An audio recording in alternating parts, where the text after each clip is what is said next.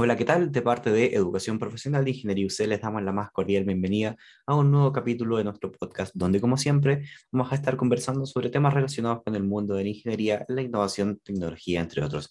Mi nombre es Daniel, periodista de Educación Profesional y su anfitrión. Y en este capítulo vamos a ahondar en el mundo del aprendizaje de máquinas. ¿Pero qué es esto? ¿Cómo funciona? ¿Cómo aprenden las máquinas o pueden aprender las máquinas? Y no solamente eso, sino que aplicado a una herramienta muy utilizada hoy en día que son los sistemas de recomendación. Sin duda, uno de los casos más conocidos donde se utiliza esta tecnología es el de Netflix al recomendar o sugerir películas.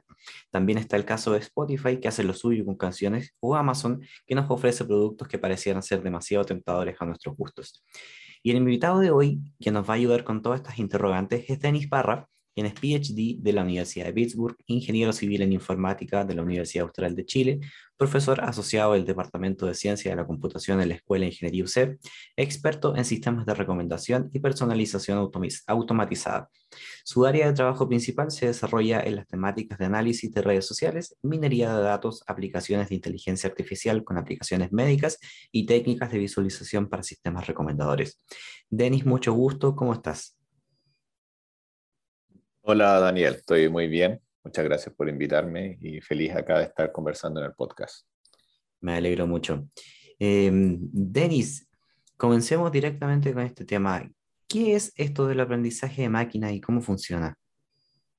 Eh, mira, el aprendizaje de máquina es una traducción directa del, inglés del machine learning. Eh, algunos lo traducen de otra manera, que puede ser un poquito más clarificador que es aprendizaje automático. Y eh, tal como dice aprendizaje automático, es como tratar de automatizar el proceso de aprendizaje. Entonces, eh, a un ser humano nosotros, si bien le enseñamos cosas, no le enseñamos tanto cómo aprender. Los, los niños, los bebés van explorando el mundo y van aprendiendo a ver, van aprendiendo a hablar, van aprendiendo cómo relacionarse con otros seres y con el mundo. Y a las máquinas hay que enseñarles, o al software, digamos, cómo, cómo aprender. Eh, entonces, el, el, aprendizaje automático de máquina eh, se refiere a todos los algoritmos, técnicas y, y tecnología que permiten que un programa eh, aprenda automáticamente a, a, resolver una tarea. Em, ¿Y cómo funciona? Bueno, eh, hay diferentes estrategias para, para hacer esto. La, la, más tradicional hasta la fecha es una que se llama aprendizaje supervisado y es donde yo tengo que, em, como, como programador o, como ingeniero de, de, estos sistemas, eh, primero recolectar datos y recolectar datos que permitan eh, darle ejemplos a estos programas, a esta tecnología, y así puedan ir aprendiendo. Por ejemplo, quisiera que mi sistema sea capaz de eh, reconocer en fotografía si es que hay caras de seres humanos, y si es que hay caras que las, que las etiquete, que me diga de quién son, como lo que hace Facebook u otras redes sociales. Entonces, le tengo que dar ejemplos, le tengo que decir, mira, en esta fotografía hay cara, en esta fotografía no hay cara y darle muchos ejemplos. Eso es una, una manera en que después los sistemas van por sí solos eh, tratando de aprender una representación de esta, de esta fotografía de entrada y también de la, de la salida. Y ya después, cuando aprenden eso, podrían eventualmente aprender, ya ahora que sé que aquí hay una cara, de quién es esta cara, y tendría que aprender a, a, a o sea, tendría que darle instrucciones y un algoritmo al, al, al, software para que aprenda a diferenciar que esta cara es de esta persona versus de esta otra persona. Eh, pero como ves ahí en el aprendizaje supervisado, uno tiene que supervisar al estudiante, en este caso, al, software. Eh, eso ha dado muy buenos resultados en, en la última década, eh, pero el único problema es que escala poco porque requiere que la gente cree estos datasets de mucho texto, por ejemplo, donde yo etiqueto, mira, aquí la, este texto es de este tipo, o este texto me habla de, si yo lo leo, aquí se puede entender que está hablando de cosas positivas o negativas, no sé, que estas imágenes tienen caras o no tienen cara. Y para algunas tareas es un poco difícil hacer eso. Eh, por ejemplo, Daniel, en, en medicina, o sea, si yo quiero etiquetar perros y gatos, cualquier ser humano puede hacer esa tarea. Pero si quiero etiquetar eh, eh, rayos X y saber si es que aquí hay COVID o no, la cantidad de personas que pueden etiquetar esa radiografía es muy poca. Eh, necesitas expertos y además esos expertos tienen tiempo limitado porque deberían estar viendo pacientes. Entonces no escala suficiente esa estrategia. se necesitan muchos datos muchas veces para poder entrenar bien estos modelos. Y entonces ahí aparece otra estrategia que se llama el aprendizaje no supervisado o el aprendizaje semi-supervisado, donde trato de darle poquitos ejemplos o ningún ejemplo y el modelo tiene que aprender solo a separar eh, las diferentes categorías o hacer algunas predicciones. Entonces, más o menos de eso trata esto de la aprendizaje automático o aprendizaje de máquina. Entiendo. Y Denis, eh, bueno, ya diste algunos ejemplos concretos, pero quizás otros usos un poco más mundanos que podamos darle a esta tecnología. Eh, claro, por ejemplo, tú mencionaste que yo trabajaba en, personalización o recomendación. Y un uso más mundano es que el sistema aprenda a predecir tus gustos y a decirte cuando entras a una plataforma de, de películas o de canciones que te diga, mira, yo creo que esta canción te puede gustar o que esta banda te puede gustar, o que esta película te puede gustar. Ese, eso también es parte del, del, aprendizaje automático. O que uno de estos sistemas, eh, por ejemplo, de, que, que, se usan ya en Estados Unidos, pero que todavía no han logrado masificarse como se esperaba, eh, los de eh, vehículos autónomos, ¿cierto? Y que tienen que ir, digamos, en tiempo real a medida que van avanzando en una calle, ir clasificando todo, ir viendo, mira, aquí hay una esquina, aquí hay un disco pare, acá hay un semáforo, aquí hay una persona, no la puedo atropellar. Eh, entonces, esos también son otros ejemplos de, de, aprendizaje de, máquina. Dentro de este campo que es, especialidad tuya, el tema de los sistemas de recomendación, y que lo acabas de mencionar también, ¿cómo sabe eh, este sistema qué es lo que me gusta, qué es lo que no me gusta y cómo lo utiliza esa información para recomendarme algo? Em, normalmente estos sistemas funcionan em, aprendiendo de tus interacciones pasadas. Em, si, si, yo no tengo ninguna información de ti, entras por primera vez al sistema, normalmente uno, estos sistemas van a hacer recomendaciones, como se llaman, no personalizadas. Por ejemplo, van a ver, bueno, tú estás en Chile y en Chile las series más populares son eh, X y Z. Eh, pero podría ser que tú tengas gustos diferentes al, a lo que más, es más popular en Chile y no, no te sirve mucho esa recomendación. Entonces, eh, ahí el sistema va a tratar de darte algunas recomendaciones y de esperar tu, tu feedback, ya tu, tu respuesta a esas recomendaciones. Y según las cosas que tú digas que te gustan y que no te gustan, va creando un modelo o un perfil del usuario.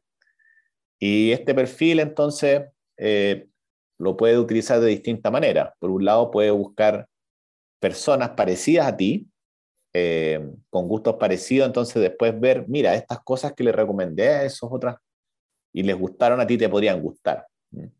Si a ti, por ejemplo, te gusta eh, una banda como, como, no sé, Pink Floyd y King Crimson, entonces dice, ah, mira, le gusta el rock progresivo. Y a las personas que les gustó el rock progresivo también les gustó Emerson, Lake and Palmer, así que te voy a recomendar eso. Eh, pero también puede hacer algo no mirando personas parecidas a ti, sino que directamente el contenido. Por ejemplo, procesando la música de una canción que te gustó y buscando después canciones parecidas. Y eso ya sería directamente lo que se llamaría un recomendador basado en contenido. El anterior era un recomendador que se llama eh, basado en filtrado colaborativo. Así es que eh, en el fondo es un poco mirando el historial de cosas que tú has hecho, eh, a qué cosas le has hecho like, qué cosas quizás no las has consumido muy bien o no te han gustado tanto, em, y en base a esa información histórica puedes tratar de hacer predicciones para el futuro y hacerte recomendaciones.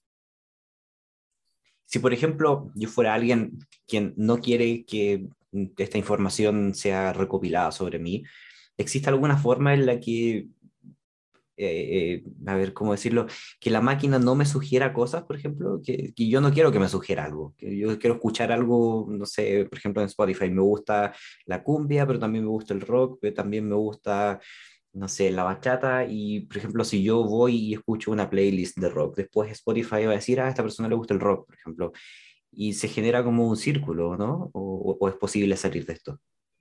Eh, a ver, hay varias cosas. Una es que, es que quizás tú le digas a, a un sistema, no uses esta información para, para, para construir eh, mi perfil de usuario o lo que tú crees que son mis gustos. Y de hecho, Spotify tiene, por ejemplo, un modo que es como sesión privada. No sé si eso lo usa, pero al menos eh, cuando uno tiene amigos en Spotify, ellos pueden ver lo que tú estás escuchando y eh, cuando tú pones esa sesión privada, no, no pueden ver lo que tú estás escuchando.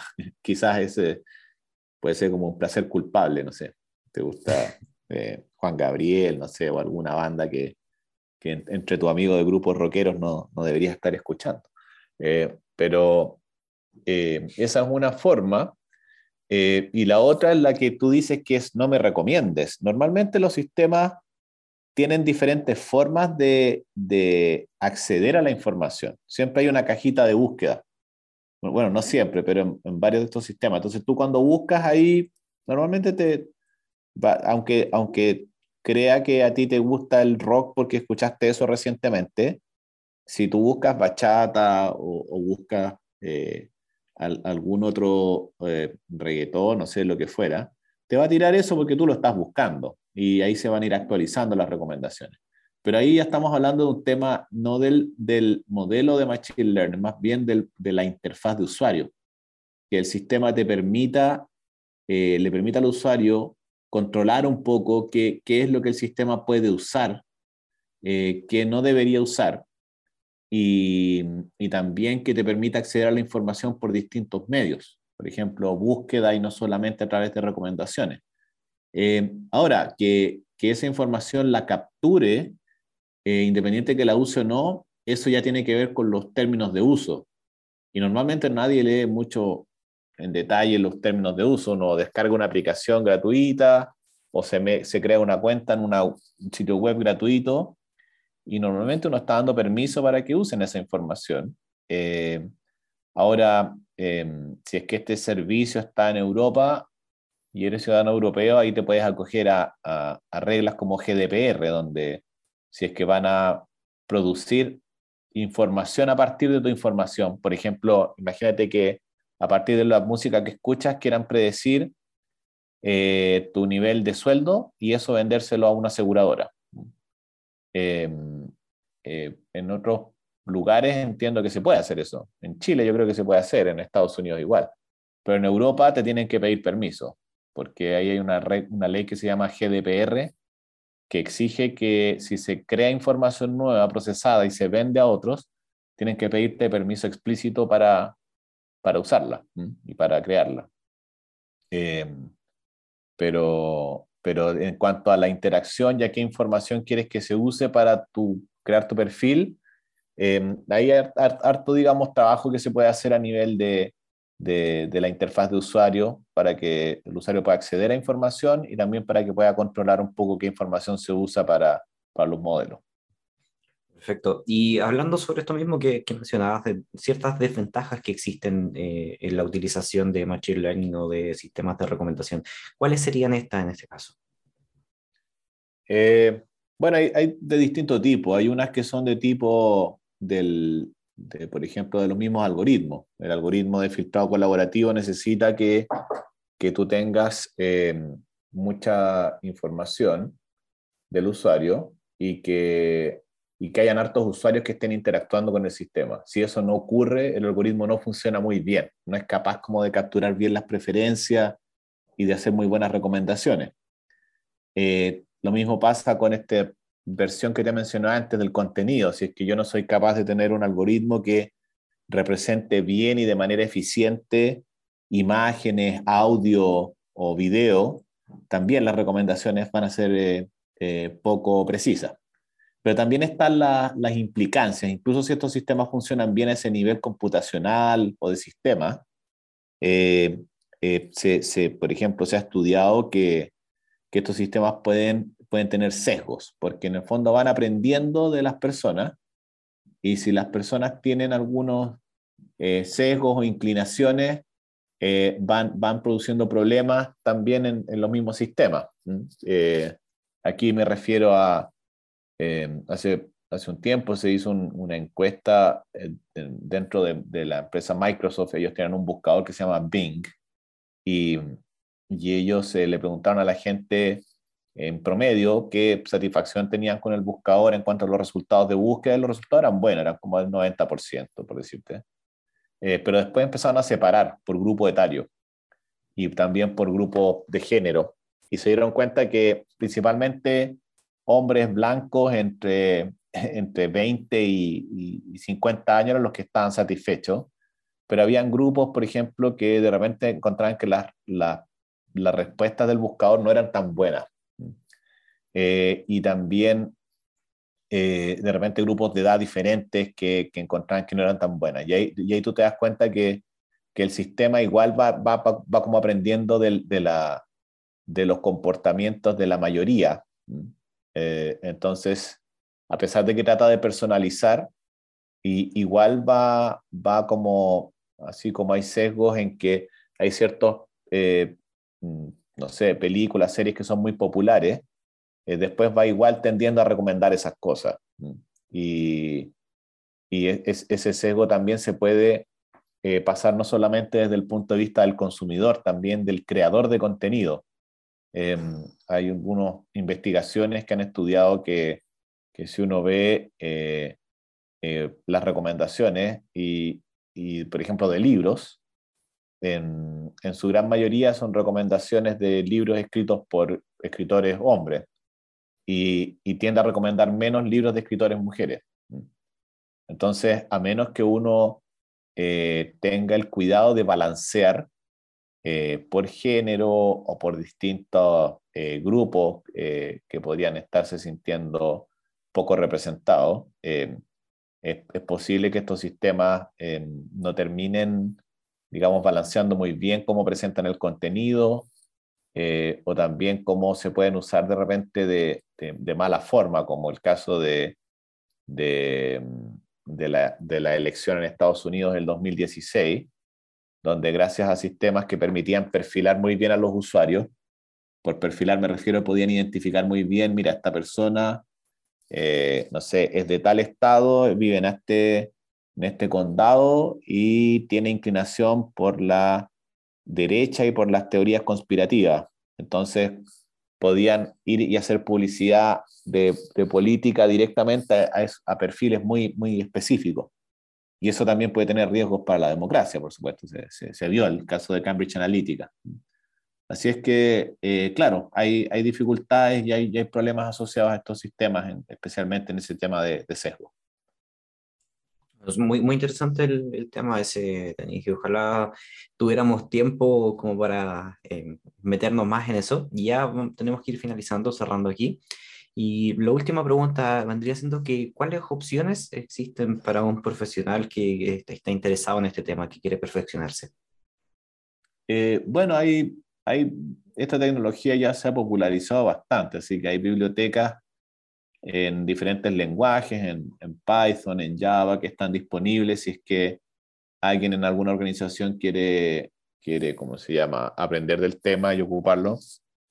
Eh, bueno, eh, hay, hay cursos disponibles en, en, en Internet, en inglés, eh, en español, bueno, no sé si hay muchos recursos, pero al menos el curso que yo dicto en la Universidad Católica, buena parte de esos recursos están disponibles en una página gratuita y estamos creando material también para, para, para educación profesional de la UC, de manera que, que personas que quieran conocer más de esto desde el punto de vista teórico, práctico, de cómo evaluar si es que el sistema recomendador está funcionando bien o no, eh, de cuáles son los riesgos de ponerlos en producción y qué cosas uno debería poner en consideración, pueda, pueda aprender al respecto. Eh, hay harta información, pero también está muy muy como desagregada, muy desparramada, entonces para poder aprender y, y, y, de una manera un poquito más estructurada y utilizar mejor el tiempo, es, bueno usar este tipo de, de recursos.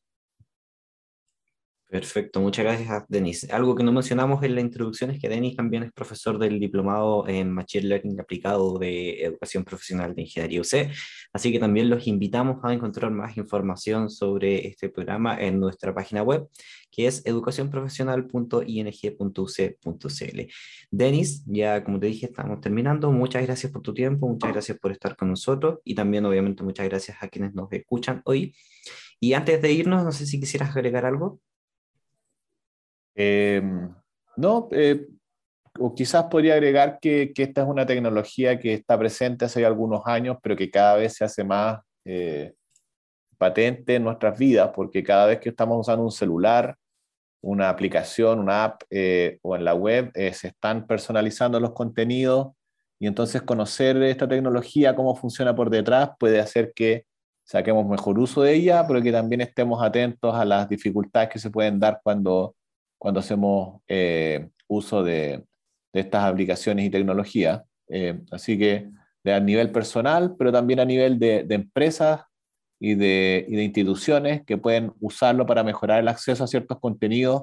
Eh, hay harto potencial igualmente. Así es que invito a todos a que, a que traten de aprender, aprender más de esto, que es un área aplicada muy importante dentro de la inteligencia artificial. Excelente, muchas gracias Denis nuevamente y muchas gracias otra vez a quienes nos escuchan hoy. Los esperamos pronto en un nuevo capítulo. Que tengan una muy buena semana. Hasta luego. Igualmente, Daniel. Chao, gracias.